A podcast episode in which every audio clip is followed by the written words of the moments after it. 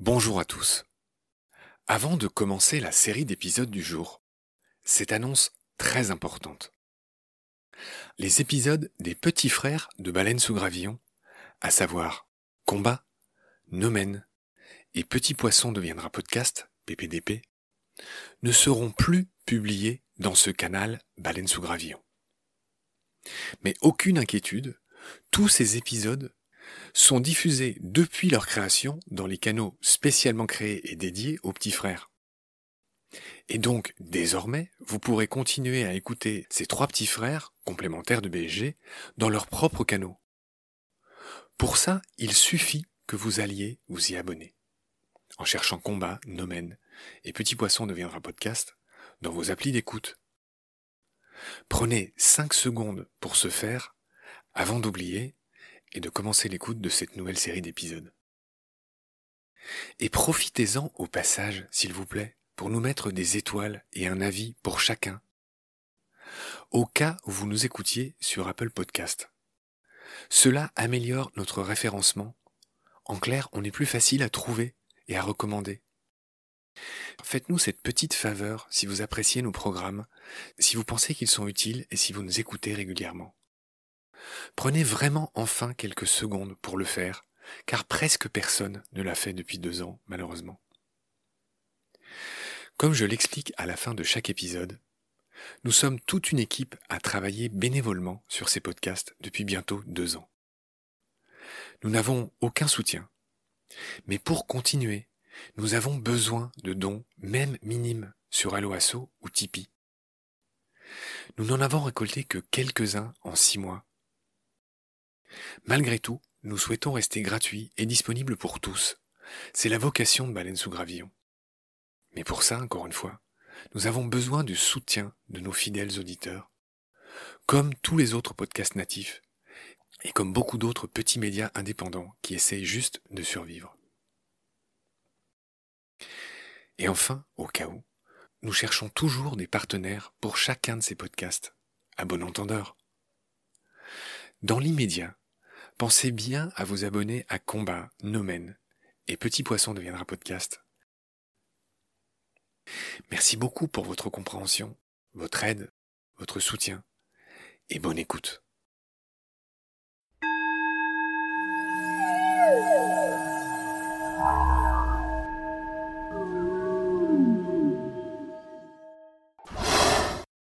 Coucou Charlotte. Coucou Marc. Tu t'appelles Charlotte Esposito, tu es une spécialiste des cétacés et tu es la fondatrice et la dirigeante d'une association qui s'appelle Océania, une association qui étudie les cétacés en Polynésie. Je suis ravi de te retrouver. On s'appelle de loin. Ça faisait longtemps que j'avais pas fait ça. Il se trouve que tu es à Moréa. Exactement. En face de Tahiti, dans l'archipel de la société, c'est ça? Exactement, oui. Dans l'archipel de la société sur l'île de Moréa, donc euh, l'île voisine en face de Tahiti. Il y a un hommage que je voudrais rendre à ce stade, c'est que j'ai eu beaucoup de mal à trouver un spécialiste, on va dire, un peu transversal des cétacés. J'en ai épuisé plus d'un. Mais voilà, je finis par te trouver grâce à un membre de notre équipe à qui je voudrais rendre hommage. Bah, c'est Camille, Camille Guérin, qui est une de tes anciennes stagiaires et qui a rejoint l'équipe de Baleine sous Gravillon et qui est notre responsable de la chaîne YouTube. Et les auditoristes commencent à le savoir, on a tous des totem. Et le totem de Camille, il est très indiqué, ça va te faire sourire. Son totem, c'est baleine de mink ou petit rorcal, c'est l'autre nom de la baleine de mink. Minke, c'est un nom allemand. Et donc, je voudrais faire un énorme bisou à Camille, qui nous a mis en contact et qui va nous permettre de faire cette grande série sur les cétacés. Est-ce que toi aussi, tu veux lui dire un petit mot à ton ancienne stagiaire? Eh ben oui, bien sûr, un, grand merci à elle d'avoir euh, créé ce lien parce que euh, vraiment ça a été un plaisir de l'avoir à nos côtés. Alors ça remonte maintenant dans les débuts de notre association. Euh, Camille a été volontaire sur un des grands projets qui s'appelle Vigie Sanctuaire elle nous a aussi épaulé euh, en réalisant un, film euh, de notre équipe sur la partie formation et insertion professionnelle. Et c'est vrai que du coup, bah, c'est toujours un vrai plaisir que de recroiser la route euh, de personnes comme ça et d'énergie qui ont marqué bah, l'histoire de notre association. Donc, bien évidemment, je me joins à toi pour la remercier du fond du cœur d'avoir créé ce lien et de donner vie à ce bel échange. Merci Camille, merci Minky, comme je surnomme souvent. On va en revenir sur toi, Charlotte. Donc Charlotte Esposito, tu as 31 ans, tu es née à Marseille. et tu savais assez vite ce que tu voulais faire puisque tu as fait une école d'océanographie dont je te laisse nous dire quelques mots. Donc j'ai fait une école d'océanographie qui s'appelle Intecmer et qui est basée en Normandie. C'est vraiment un diplôme qui prépare euh, à l'océanographie générale et puis ensuite particulièrement l'aspect biologique. Et c'est vrai que comme tu l'indiques, euh, j'ai rapidement su ce que je voulais faire. Lorsqu'on me pose la question de cette passion et cet engouement pour les cétacés, ben, j'ai moi-même du mal à dire exactement quand est-ce qu'il est arrivé dans ma vie, tellement il me semble euh, être partie de mon ADN à part entière. Donc euh, c'est vrai que euh, lorsque j'ai commencé cette école d'océanographie, ça s'est déroulé sur deux ans. Et dès le début, bah, mon premier stage d'application a été le premier programme de suivi euh, sur les cétacés, donc le grand dauphin. Avant d'aller plus loin, je voudrais quand même dire quelque chose, c'est que tu vas bientôt être maman. Tu es très enceinte puisque tu vas accoucher dans un mois. Et donc, quelque part, j'interviewe deux personnes aujourd'hui. Exactement, ouais, ouais. Tu m'interviews moi et puis mon fils. On a dit qu'on dirait un mot sur lui. Alors on va pas trahir son prénom, ça sera un nom polynésien, ça sera un nom tahitien. Mais en revanche, on s'était dit qu'on dirait un mot sur le fait que ça va dépendre du jour où il va naître. Oui, c'est ça. Alors du jour et puis bah, de tout ce qui va être relié à cette journée. En effet, euh, les prénoms ici et les prénoms polynésiens, lorsque tu en choisis un, ils ont toujours une signification qui est très forte qui peuvent être reliés au caractère de l'enfant ou au jour euh, de naissance de l'enfant. Et donc, c'est un peu ce que tu me dis. On s'est fait une espèce de sélection qui nous semble à ce jour correspondre à, l'énergie et à ce qu'on veut euh, transmettre à notre enfant. Et le jour de sa naissance, on choisira définitivement euh, quel est son nom. D'accord, Charlotte. Tu dis on, qui dit euh, bébé dit papa. On va saluer ton compagnon qui s'appelle Clément, que tu as justement rencontré. Ça va être notre élément qui va nous permettre d'enchaîner. Après cette école d'océanographie, tu as été à l'université de La Rochelle pour continuer ton cursus. Exactement. Et puis après, ce qu'on imagine être un master, tu as pris le chemin de la Réunion en 2012 et c'est là que tu as rencontré le papa de ton enfant qui s'appelle Clément et auquel on fait un petit coucou au passage. Complètement. Donc euh, c'est euh, après euh, l'université de La Rochelle, j'ai décidé de poursuivre sur l'île de la Réunion parce que il y avait vraiment cette spécificité dans mes études concernant le milieu insulaire qui m'a toujours attirée. Donc ben, j'ai décidé de débuter cette spécialisation là-bas et j'en ai fait rencontrer Clément avec qui on a poursuivi notre chemin ici en Polynésie française pour finaliser définitivement nos études. Voilà, donc tu as été euh, finir tes études à La Réunion. Ensuite, vous avez mis le cap sur la Polynésie en 2013. Exactement. Donc euh, la Polynésie, comme je te disais, dernière étape euh, dans le cadre de nos études, à peu près 4-5 mois vraiment de théorie et puis de la pratique, un stage d'application de fin d'études que moi du coup j'ai réalisé euh, sur la population des dauphins à long bec autour de l'île de Moorea, ce qui m'a amené à poser le pied sur cette île et à décider ben, finalement de ne plus repartir. Donc tu vis là-bas, tu as la chance de vivre à Montréal, c'est un nom qui fait rêver, en face de Tahiti, dans cette Polynésie française qui est euh, immense dans le Pacifique. Hein. La Polynésie française, c'est un secteur euh, vraiment euh, énorme. Oui, complètement. C'est vrai que hum, les gens s'en rendent souvent peu compte parce que on a souvent tendance à faire un petit peu, tu sais, cette association que la Polynésie française, ça s'arrête à Tahiti, mais Tahiti n'est qu'une île sur les 119 que l'on a. Et si tu prends un peu de recul, toute la Polynésie française, ça fait la taille de l'Europe. Donc en effet, on a une zone qui est immense, plus de 5 millions de kilomètres carrés, et avec une diversité complètement incroyable, qu'elle soit humaine, culturelle ou en termes de biodiversité. C'est vraiment assez étonnant euh, quand tu te balades d'un archipel à l'autre. Euh, parce que bah, la Polynésie, on compte quand même 5 du Grand Sud, donc des Australes jusqu'aux Marquises euh, plus au nord. Est-ce que tu peux citer justement le nom des autres archipels? On a vu que vous, vous étiez dans l'archipel de la Société, donc Moréa, Tahiti, etc. Mais quels sont les autres noms qui font rêver? Alors ensuite, il y a l'archipel des Toamotu qui représente euh, vraiment euh, tous les atolls, donc ces îles qui sont très très basses, juste euh, posées, on dirait, sur l'eau. Et ce sont tout simplement le moment où l'île c'est le plus enfoncé et donc où tu arrives au statut d'atoll et ce n'est qu'un grand lagon entouré par une grande barrière récifale. Donc les Tuamotu, grand archipel. Ensuite, tu as l'archipel des Marquises, qui est celui situé le plus au nord. Et quand on repart vers le sud, en dessous de l'archipel de la Société, tu as celui des Australes, avec euh, une île qui est assez connue qui s'appelle Rurutu. Et l'archipel des Gambiers, qui est le dernier archipel vraiment le plus au sud-est qui réunit encore quelques îles. Et au total, donc comme je te le disais, 119 îles différentes. Alors merci, hein. tu m'as bien lu, euh, on a une belle comparaison, taille de l'Europe, 119 euh, îles, merci pour tout ça. On va enchaîner sur euh, l'association Océania, qui a un très beau nom, que tu as fondé en 2017. Explique-nous à quoi sert cette association dans laquelle tu travailles aujourd'hui avec ton compagnon Clément et d'autres bénévoles dont tu nous donneras le nombre un peu plus tard. Alors, euh, l'association Océania, je l'ai fondée en 2017 et son objectif, il est vraiment dans l'étude et la protection des cétacés. Malgré la diversité d'espèces présentes euh, tout autour de nos îles, on avait très très peu d'informations et qui dit peu d'informations dit parfois peu de possibilités de mettre en place des mesures de conservation qui sont vraiment adéquates.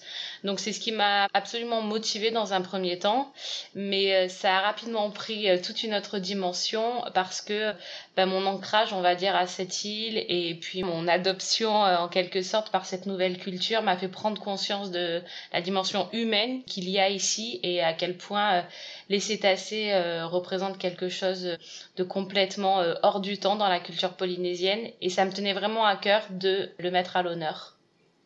Océania mène trois missions. Oui. On va passer les trois en revue. La première, on y a fait référence tout à l'heure, c'est Vigie Sanctuaire, dans laquelle a, contribué notre euh, Camille, euh, alias Minky, baleine de mink nationale. Donc, euh, à quoi ça sert en gros Vigie Sanctuaire? Alors Vigie Sanctuaire, c'est le premier projet que l'association a déployé, donc c'est vraiment devenu le projet phare de l'assaut. Il revoit le jour bien évidemment chaque année pendant la saison des baleines à bosse et il consiste à déployer des observateurs à bord euh, de ferries qui font la traversée entre Tahiti et Moréa quotidiennement. Donc tu peux compter à peu près une dizaine d'allers-retours par navire et à peu près 3-4 gros navires sur la zone. Cette augmentation du trafic maritime sur ces dernières années représente vraiment un risque de collision pour les grands cétacés, donc particulièrement la baleine à bosse. Donc l'association s'est donné pour mission de déployer ses observateurs 7 jours sur 7 pendant 4 mois et de travailler avec les capitaines à bord pour pouvoir mettre en place des manœuvres d'évitement. Donc c'est-à-dire faire changer cap du navire, diminuer sa vitesse. Et on est vraiment euh, très très fiers de cette collaboration qui est née parce que euh, en plus d'être euh, impactante, c'est-à-dire qu'en 4 ans aujourd'hui, on a pu euh, éviter près de 400 collisions. Il y a tout un travail de sensibilisation, de formation, d'insertion professionnelle autour de ça parce que ce sont des jeunes qui sont déployés sur ces navires, des jeunes de l'île de Moréa qui n'ont pas du tout un cursus à la base de biologistes et qui sont vraiment formés au métier d'observateur mammifère marin et rémunérés pendant la saison pour. Donc pour nous, c'est une vraie fierté que de promouvoir euh, toutes ces filières environnementales aussi euh, bah, sur notre île. Donc euh, il y a vraiment un intérêt pour nous à essayer dans l'ensemble de nos projets de faire devenir la population locale acteur à la conservation de ces animaux. Charlotte, tu viens d'expliquer quelle est la première mission d'Océania. Il y en a une deuxième qui a un joli nom tahitien, c'est Fa Aura. Je te laisse nous expliquer ce que c'est. Alors ce deuxième gros projet a vu le jour il y a maintenant deux ans et il a pour objectif de limiter le risque d'empêtrement euh, des cétacés dans les déchets qui sont à la dérive de nos océans. Donc euh, ça peut être aussi bien euh, des déchets plastiques que des déchets issus de la pêche. Et vraiment, pour nous, c'est une deuxième grande menace mondiale qui n'avait pas été du tout comment dire euh, répertorié répertorié ou même estimé ici autour des îles et euh, qui euh, avait interpellé la population locale parce qu'on observait de plus en plus ce qu'on appelle des DCP dérivants. Ce sont des dispositifs qui sont utilisés par certaines grosses flottes de pêche qui en fait permettent de faire bouger les gros bancs de poissons c'est suivi par euh, satellite et ça permet à des grosses unités euh, de piller nos eaux en quelque sorte. Et en fait, la grosse problématique, c'est qu'on a de plus en plus de DCP qui sont euh, jetés à l'extérieur du sanctuaire de la Polynésie et qui traversent toutes nos îles. Alors on l'a vu tout à l'heure, ben, il y a beaucoup beaucoup d'îles à traverser et malheureusement ces DCP se retrouvent accrochés sur le récif et de par leur voyage au travers du sanctuaire, ben, prennent avec eux, euh, ça peut être des cétacés, hein, comme des dauphins ou, même euh, des petites espèces de baleines, mais ça peut aussi être des tortues, etc. C'est une vraie menace pour la biodiversité. On estime actuellement dans le monde, pour te donner un gros chiffre, qu'à peu près 300 000 cétacés meurent chaque année empêtrés dans ces filets. Et en Polynésie, on n'avait aucun chiffre. C'est vrai que du coup, bah, de mener ce projet-là en prenant la mer régulièrement avec les pêcheurs autour de nos îles, en dépolluant nos lagons, en dépolluant toute la bande côtière, et ben on a pu enfin mettre le doigt et estimer les grands types de déchets que l'on pouvait retrouver et de quelle façon on pouvait essayer euh, de limiter bien évidemment leur impact sur la biodiversité. Tu as prononcé plusieurs fois le mot sanctuaire. Est-ce qu'en Polynésie, il y a des sanctuaires justement pour les cétacés et pour d'autres espèces marines? Oui, alors euh, en Polynésie depuis 2002, tu as euh, notre pays et euh, pour l'environnement, c'est représenté par la direction de l'environnement qui a décidé de rendre en 2002 toute notre ZEE, e, donc notre zone économique exclusive, sanctuaire pour les mammifères marins. C'est-à-dire que aujourd'hui, ces espèces ont le plus haut statut de protection. Ça s'applique également pour les requins. On est l'un des plus grands sanctuaires de protection pour les requins au monde parce que bah, comme je te le disais tout à l'heure, 5 millions de kilomètres carrés, euh, ça représente toute une biodiversité complètement incroyable. Donc même s'il y a un vrai manque de connaissances et qu'on a encore beaucoup de choses à découvrir, leur euh, protection en tout cas en ce moment est, euh, est optimale et totale ici en Polynésie française. C'est une belle nouvelle, je te remercie de m'apprendre ça. Mais alors juste pour piger, ce que tu dis, la ZEE, e, là, c'est toute la Polynésie ou c'est juste ce qu'on appelle, tu sais, euh, en langage maritime, les zones qu'il y a autour de nos archipels, parce que la France n'est pas propriétaire de toute cette énorme euh, surface qu'est la Polynésie, n'est-ce pas? Alors la ZEE, e, en effet, tu fais bien de le préciser, ce sont toutes les eaux qui entourent l'ensemble des archipels polynésiens. Et vu leur dispersion, bah, ça fait une immense superficie mais ce n'est pas, euh, comment dire, euh, comme tu dis, tout le... Toute la Polynésie. Voilà, exactement. Oui, c'est-à-dire qu'il me semble que les règles internationales, c'est la règle des 200 000. C'est-à-dire qu'autour d'une terre, les 200 000 autour d'une terre sont, comment dire, appartiennent euh, au pays en question. Exactement. Mais au-delà, c'est les eaux internationales. Donc, ce que tu dis, ce sont des patchwork finalement de sanctuaires. Ce n'est pas une surface d'un seul bloc. Alors on arrive quasiment à une surface d'un seul bloc parce que quand tu regardes la carte de la Polynésie française, ben finalement la distanciation entre chacune de nos îles fait que quand tu fais ces fameux petits cercles autour de chacune des îles, ils vont tous s'entrecroiser et on arrive à quasiment euh, l'équivalent des 5 millions de kilomètres carrés de la Polynésie.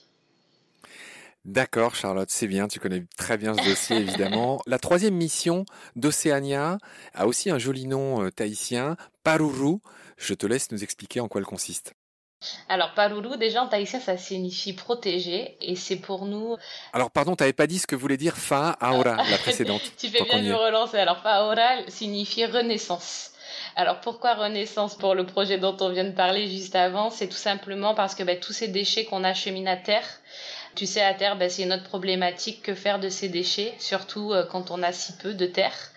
Donc jusqu'à présent, la solution est souvent l'enfouissement et ça nous tenait vraiment à cœur de ne pas reporter le problème. Et donc du coup, c'est pour ça qu'on a essayé d'impulser à terre des filières de revalorisation et d'upcycling de ces déchets. D'où le mot renaissance où on essaie d'évoquer une histoire de cycle et de possibilité vraiment de créer des filières en tout point pour prendre en charge cette problématique. Et si on revient sur Palulu, qui veut dire protéger, là on est sur un projet de recensement. De recensement de quoi? De recensement de la population des baleines à bosse, une fois de plus à l'échelle du sanctuaire, donc c'est vraiment un sacré challenge. Cet objectif, on le remplit au travers de deux grandes techniques. La première, c'est de la photo-identification, donc euh, en prenant des photos des animaux qui fréquentent euh, les eaux polynésiennes chaque année, on arrive à identifier chaque individu et ensuite, on a l'outil génétique. Et pour l'outil génétique, on fait ce qu'on appelle des prélèvements de squam. Donc on reviendra dessus, je pense, un petit peu plus tardivement, mais les squams, ce sont bah, des petits morceaux de peau que les cétacés perdent dans l'eau et que l'on peut récupérer et qui sont source d'un tas d'informations et qui peuvent révéler potentiellement un tas de petits secrets. J'en profite pour dire que L'identification, euh, Charlotte, se fait essentiellement, si ma mémoire est bonne, grâce au caudal, c'est-à-dire euh, grâce à, cette bah, caudale euh, qui a des dessins et des, je ne sais pas, des crans. C'est grâce essentiellement à leur queue, pour le dire comme ça, qu'on reconnaît les baleines, n'est-ce pas? Alors chez la baleine à bosse, en effet, la technique d'identification, elle est vraiment basée sur la nageoire caudale et donc sur des histoires de dépigmentation, la part de blanc, la part de noir dessous, la cicatrice aussi. Hein, tu as un tas de cicatrices qui ont une durée de vie qui nous permettent vraiment d'être recapturés dans le temps. Et ensuite, ben, vraiment le haut de la nageoire caudale et donc euh, qui est, on peut dire en quelque sorte, un petit peu plus grignoté en fonction des individus et représente vraiment, à même titre que nous, leur empreinte digitale. Il est unique pour chaque individu. Ce qui est assez intéressant ici, c'est que de par la proximité qu'on peut avoir avec ces animaux, on a accès à d'autres parties du corps qui sont tout à fait uniques aussi. Leur flanc est unique, la coloration, la robe des animaux. Donc dans le temps, on peut vraiment faire des recaptures, pas que grâce à la caudale. D'accord, c'est bien noté. Dis-moi, depuis tout à l'heure, on ne parle que des baleines à bosse, qui sont sans doute les plus étudiées, les plus connues, les plus célèbres, celles qui ont les chants les plus, euh, peut-être les plus beaux. tu nous donneras ton avis. Mais il y a d'autres espèces de cétacés en Polynésie. Complètement. Vraiment, chez les mysticètes, on parle beaucoup de la baleine à bosse parce que euh, c'est l'espèce que l'on observe le plus et qui est surtout la plus proche de nos côtes. Mais si tu prends un petit peu de recul, on est aujourd'hui sur un recensement de 25 espèces différentes à l'échelle du sanctuaire. Donc on a bien évidemment plein d'autres espèces. Tu connais ma gourmandise, je veux bien que tu nous donnes quelques noms d'autres espèces. Alors si on reste du côté des grands cétacés, en plus de la baleine à bosse, on peut parler bah, de la baleine de mink, hein. tu nous l'as un petit peu introduit tout à l'heure avec Camille. quelques baleines bleues parfois qui sont de passage, vraiment beaucoup plus rares des rorquals de Rudolphi aussi. Et puis ensuite, si on regarde du côté des plus petits cétacés, bah, autour des îles, on a vraiment le dauphin à long bec, qui est une espèce ensemble emblématique parce qu'elle rentre dans nos lagons. Dauphin à bec étroit, le globicéphale, des baleines à bec, comme la baleine à bec de Cuvier, le mésoplodon de Blainville. On a vraiment une belle diversité. Et elle est vraiment due, cette diversité, comme je te le disais, à la diversité d'habitat de la Polynésie française, c'est-à-dire que le fait d'avoir cette énorme superficie, ça propose des niches écologiques absolument uniques euh, pour tous ces animaux. Et donc euh, voilà, le petit dernier que je voulais citer, c'est les orques, parce que euh, il y en a beaucoup qui imaginent les orques que dans les eaux froides. Donc je me permets de l'appuyer, c'est qu'il y a vraiment des populations d'orques qui vivent toute l'année dans des eaux qui sont beaucoup plus chaudes, comme celle de la Polynésie française. Et donc, nous, on a la chance d'avoir une population d'orques à l'année. Charlotte, tu as été très complète, mais tu as oublié, je dirais, un gros morceau. Il faudrait pas qu'on froisse un de tes voisins et qui est passé avant toi à ce micro. C'est François Sarano et ses célèbres cachalots. Tu n'as pas dit un seul mot sur les cachalots, mais il y en a aussi là Oui, dans le dernier recensement, en effet, il y a eu des observations de cachalots. Alors c'est vrai que même si j'aimerais en observer beaucoup plus, ils sont assez discrets, ce qui ne veut pas dire qu'ils sont absents. Tu as bien raison de le signaler. Ils sont particulièrement présents dans l'archipel des Tuamotu et aux Donc euh, moi, il y a quelques mois, j'ai eu la chance de faire une superbe observation autour de l'île de Tubuai. Et c'est des animaux complètement fascinants, bien évidemment, et qu'on ne peut pas euh, enlever lorsqu'on énumère euh, les cétacés et leur, leur spécificité. Ouais, je renvoie tous ceux que ça intéresse aux belles émissions qu'on avait faites avec François au début de la saison 2 de Baleine sous Gravillon. on avait vraiment bien passé en revue toutes les particularités de ces animaux et je crois que lui, avec Longitude 181, son association, il est plutôt dans les coins de Maurice, si je ne dis pas de bêtises. Exactement. Très bien Charlotte. J'ai fini mes questions concernant ce premier épisode qui était destiné à te présenter et à présenter ton travail et ton association. Donc ça c'est fait. Avant que tu nous dises au revoir en tahitien, quelques mots en tahitien, je précise à celles et ceux qui nous écoutent que ben, toi et moi on part sur un travail de titan. Tu es mon élu, je ne sais pas comment on peut dire ça, pour parler des cétacés. On a, on a décidé de faire une grande série cétacés qui va ressembler à ce qu'on avait pu faire sur les rapaces avec Jean Andrieux que je salue au passage. Et donc Là, on, va dérouler les premiers épisodes avec toi, qui vont, comme d'habitude, parler des généralités des différentes familles. Euh, il y a beaucoup de choses à dire sur leur euh, morphologie, sur leur euh, physiologie, comment vivent ces animaux, ce qu'ils sont.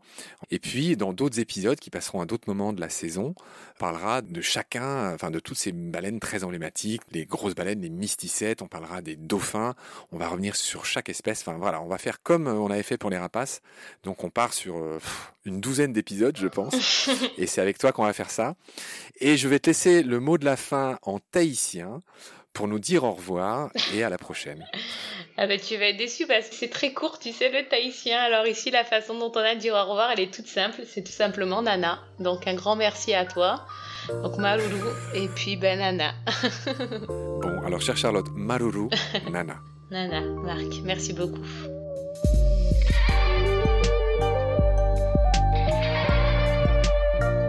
C'est la fin de cet épisode. Merci de l'avoir suivi. Pour continuer, nous avons besoin de votre soutien. Et vous pouvez nous aider simplement, en quelques clics et gratuitement. Il suffit par exemple d'utiliser le moteur de recherche solidaire Lilo. Ainsi, chacune de vos recherches sur Internet générera des gouttes qui seront reversées au projet de votre choix, comme Baleine sous gravillon par exemple. Vous pouvez par ailleurs vous abonner à nos podcasts comme d'habitude, partager les liens, devenir adhérent de l'association BSG ou encore faire un don sur Helloasso ou sur Tipeee. Grand merci par avance. Je remercie tous mes équipiers pour leur aide précieuse. Je vous retrouve bientôt pour de nouveaux épisodes.